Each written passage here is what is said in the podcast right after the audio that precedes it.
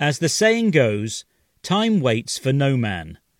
Time is always against us, and we just can't stop it. Maybe that's why some of us are always running late for appointments. But if timekeeping is not what you're good at, don't stress. There might be a good reason for your lack of punctuality.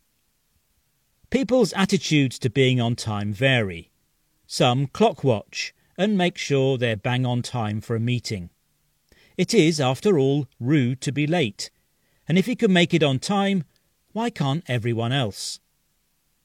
But if, like me, you want to make every second count, you might try to squeeze as much as you can into the time you have available. However, when your schedule doesn't run to plan, your punctuality inevitably slips. People who lack promptness have been described as time benders. Author Grace Pacie told the BBC that they're the people who don't want to be late, but they have a strange resistance to being early, and they don't allow enough time. They assume their journey to an appointment will always go smoothly, and the train will always be on time. Perceptions of unpunctual people are almost always negative, even if sometimes wrong.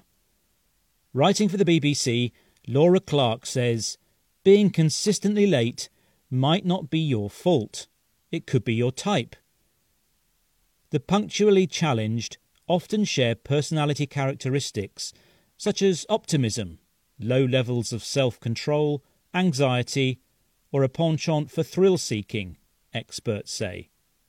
It's also possible people are late so not to be conspicuous and to avoid the anxious wait for others to turn up. Maybe us latecomers should make more of an effort and follow the advice I heard to not try to be on time, but decide to be on time. But I know if a meeting or a deadline really matters, then I'll be there. Otherwise, relax, even if others are cursing you.